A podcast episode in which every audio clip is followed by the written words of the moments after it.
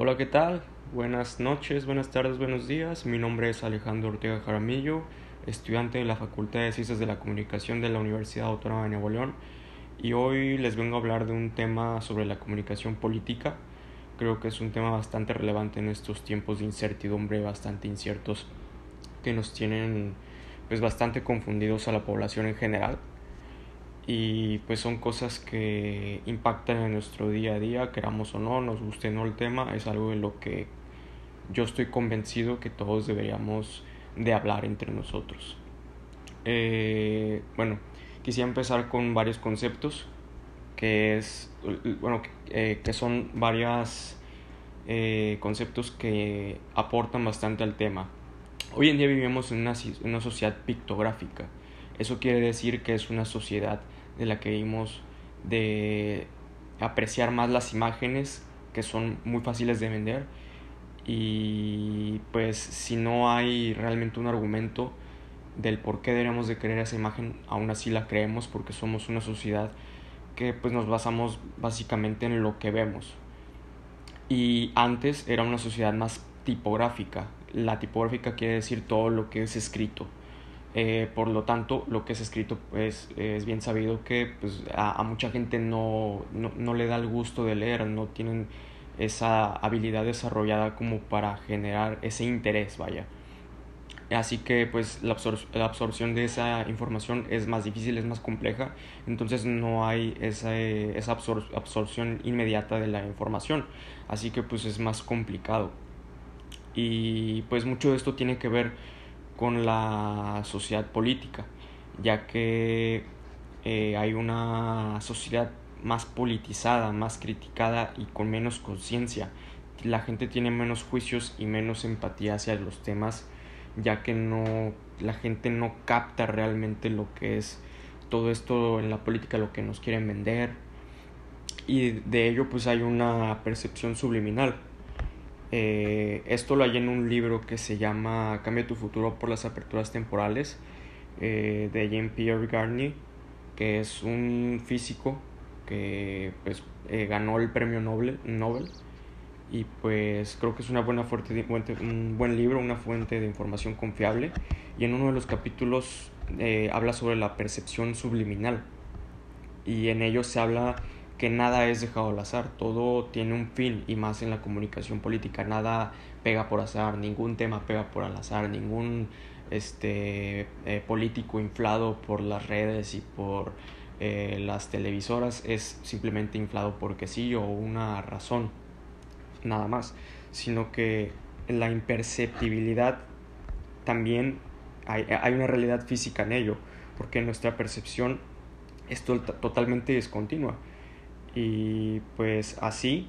eh, hay varios, varios ejemplos que, puedo poner, que por ejemplo eh, en el cine vemos solamente 24 imágenes por segundo, esto es eh, científicamente comprobado y la número 25 nunca aparece, esto en cualquier mensaje visual, esto las llama, son las tan llamadas y sonadas llamadas subliminales, tales imágenes no tienen una realidad aparente para nosotros, pero tienen un impacto sobre nuestra conciencia. Y esto los publicistas lo saben al 100%, lo utilizan y lo han comprobado, eh, pues hasta lo presumen. Y pues este, esto modifica las ideas de los consumidores o en este caso pues las ideologías de los electores y de lo que pensamos acerca de cada una de las ideologías en, en detrimento de, de, nuestra libertad de juicio. Eh, otro, otro ejemplo podrían ser los dibujantes de Walt Disney, que eh, deslizaron imágenes intrusas en dibujos animados y no pensaron que un día sería posible efectuar una parada sobre la imagen. Cuando salió Blancanieves en video, porque eh, me parece que hay un libro o algo así, cuando ya salió un video, eh, fue la sorpresa que habían rasgos un tanto eróticos y pues esto alteró ciertos pensamientos de la generación de niños de esa época. Y eso está comprobado científicamente. Eh, también hay técnicas, bueno, estas, este tipo de técnicas pues son condenadas por la ética, pero pues son utilizadas eh, pues simplemente así, pero realmente mucha gente no lo sabe. Eh, también han demostrado que lo, invisible, lo, que, lo que los conceptos tan invisibles que, tan, que son eh, introducidos subliminalmente son capaces de modificar nuestros pensamientos hasta el punto de transformarnos en marionetas sin que podamos distinguir realmente cada uno de los hilos y cada una de las imágenes que nos quiere dar a entender el mensaje subliminal. Eh, bueno, esto ha creado, pues, eh, estoy, estoy, estoy convencido que esto, pues, ha sido lo que ha eh, denotado este imperio de ideologías y resultados en la sociedad. ya que la, bueno, en estos tiempos encontramos mucha ira, mucha desunión entre las poblaciones ya que algunos muchos dicen es que yo soy izquierda, es que yo estoy yo soy de derecha, yo estoy con Morena, yo estoy con eh, XY partido, ¿no? Y pues esto ha denotado eh, un imperio de ideologías precisamente que proponen una serie de hechos que realmente no son como tal un como, como, como un buen camino para lo que queremos en general esto genera populismo, que el populismo pues es promover eh, soluciones fáciles a problemas muchísimo más complejos de lo que pueden aparentar. Esto genera una, urgente necesidad de equilibrar en el mundo pues, pues este balance entre, el, entre nuestro, nuestro poder de de, de, dialogar políticamente, de realmente saber lo que pasa entre la comunicación política. Eh, y esto es, pues hay, una contradicción a lo que yo pienso, ya que yo pienso que la, que, que la energía colectiva, ese esfuerzo colectivo es lo que realmente hace el cambio. Sin embargo, en otro capítulo del libro, eh, habla sobre, sobre la individualidad, que no existe equilibrio colectivo si no hay individualidad. Es necesario conocerse y restablecer antes de querer cambiar el mundo. Primero hay que estar, hay otro principio en la ética que habla de que tenemos que estar bien uno mismo primero para después ser colectivamente más fuertes. Para ello es importante recurrir a los intercambios de informes, informaciones diarios, de hablar con personas que nos respeten y respetemos y ya que esto ayuda a que constantemente estemos cambiando de opiniones, cambiando de nuestra forma de pensar y eso nos ayuda a evolucionar. Y esto nos permite el acceso al pasado y el futuro para vivir un mejor presente. Eh, este medio es muy bueno, es muy... Mm, ya, cuando encuentras realmente la pasión en, en este sentido, pone, pone a nuestra disposición una doble potencia para crear eh, muchas otras realidades. Permite la plena realización personal, ya que la búsqueda de un equilibrio, de un equilibrio individual eh, llevado a cabo de esta manera mejora obligatoriamente el equilibrio planetario, es decir, es todo mejor para, para todos, tanto para la naturaleza como para el ser humano. En cambio, el desorden personal colabora en el desequilibrio del planeta, creando futuros potencialmente peores y pues eso es un, un, un, tema más político. Con las respuestas de, de, de, este, bueno, lo que, lo que hallé en este libro y las respuestas que me dio, eh, hay, hay, hay dos, dos, fundamentales fuentes de, de, pensamiento, ¿no? de ideologías, que son los, los clásicos neoliberales, que nos vinieron, vinieron a, a vender a este mundo la idea de que trabaja duro, todos vamos a poder tener dos casas, coches, vas a poder salir de vacaciones, o sea, vamos a poder eh, liberar los, los, mercados para que el, que el Estado eh, no, nos, no nos frustre en nuestra capacidad de producir, producir, producir, de trabajar, de generar para todos. Pero, pues em, eso en base a una privatización, que eso es en base hacer más chico al Estado y cada y pues que cada quien compita por, por, lo, por lo que con lo que pueda y por lo que tiene y pues eso genera la gran digamos no hay no, no hay no hay lógica en eso porque realmente no todos tenemos no es un mundo real. Así, así, como la izquierda dicen que vende utopía, así también la derecha vende utopía. Un ejemplo de ello es el Consenso de París del 2015. Eh, esta promesa de la globalización es una, una, utopía, una utopía para la clase media baja, la clase pues, baja, la clase pobre, ya que te prometen calidad de vida para todo el mundo. Pero realmente también esto es un tema ecológico, ya que para realmente todos tener lo que supuestamente te promete esta ideología neoliberal, habría que tener cuatro veces el tamaño de la Tierra, o sea, cuatro veces el territorio de la Tierra para que todos tuviéramos este iPhones, iPads, coches, este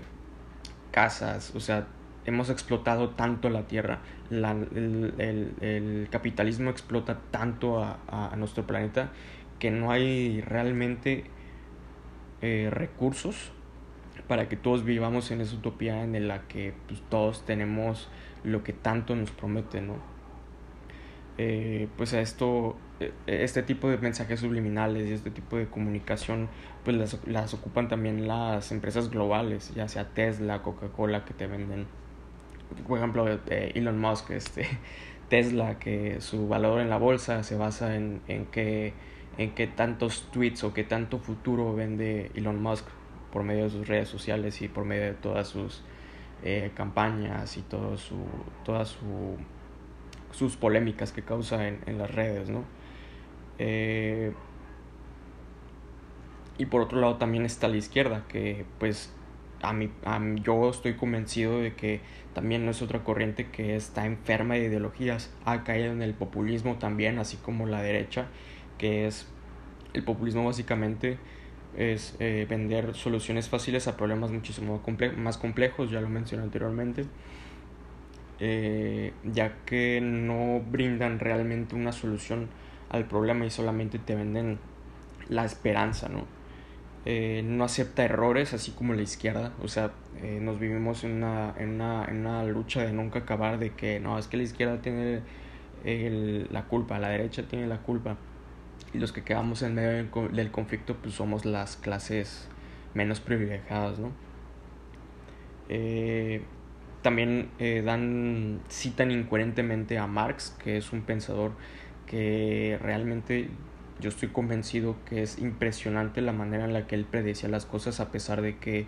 creo que vivió hace 3, 4 siglos. Él ya tenía, eh, él más bien plantea muchos, muchos escenarios en los que políticamente y socialmente eh, serían correctos a la época. Es más, hasta yo creo que se, se está más avanzado que nosotros en, muchos, en muchas maneras de pensar, en mucho pensamiento crítico. Eh, y a fin de cuentas, esta izquierda, muchos se han vuelto neoliberales al momento de no aceptar comentarios, al momento de no aceptar errores, al momento de de caer en ese de, de, de decir yo soy eh, liberal, yo te voy a liberar, yo soy, yo te doy las propuestas y la vida y te prometo todo. Y pues a fin de cuentas es, es, es, es igual otra corriente que no tiene realmente como una base que sostenga todas sus propuestas. Eh, la otra vez escuchaba a Antonio Tolini, que es uno de los fieles seguidores y parece que está enamorado de López Obrador y hablaba de que así de, todas las propuestas que, que, ponía López Obrador y él justificaba todas las, toda la falsedad, todas las mentiras, todo lo que no se ha cumplido en base de que no, pues, o sea, él literalmente decía que, eh, que le, o sea, pues, no le puedes decir a la gente cosas reales, le tienes que vender esperanzas, le tienes que vender un futuro porque si no la gente pues de qué vive, ¿no? La gente, imagínate que le diga así, literalmente dijo, imagínate que tú le digas polvo eres, polvo te vas a volver y todos nos vamos a vivir, pues realmente todo eso es lo, que todos sabemos, ¿no? Y él, ponía esa, esa eh, las promesas del político por sobre del beneficio de, de, realmente de, la gente, de la sociedad. Entonces, eso pues queda más que claro que las ideologías que hoy gobiernan al pueblo de México no es, no es para nada lo correcto. En ello también eh, la democracia occidental, eh, yo pienso, ha caído en una base como de telenovela política, en el cual hay un juego de poderes, en el cual eh, pues hay un, entretenimiento en el cual la gente se, se, se, se como, como que se enajena, se envicia, se nubla por, las, por los pensamientos, por las ideologías. Y yo creo que eso no es, bueno, no creo, más bien estoy convencido que eso no redignifica la calidad humana y del mundo en general, del, de, nuestro medio ambiente. Eh, creo que hemos creado un sistema en el que simplemente pensamos en hacer a lo bruto y no realmente eh, producir conforme a un real pensamiento de, bueno, estamos haciendo esto, pero esto en qué afecta no realmente nomás no, nos dejamos llevar por lo que por lo que realmente nos dicta el, el, el, sistema, ¿no? Este consumismo desmedido en el cual todo está planeado eh, y realmente me parece muy incoherente que hayan tantas campañas y tantas cosas si realmente no hay algo contundente que nos haga cambiar. Eh, ahora que pasó con esto del coronavirus, yo creo que el coronavirus es una prueba más de que el ser humano eh, ha llegado a un nuevo nivel de, de apatía, de ignorancia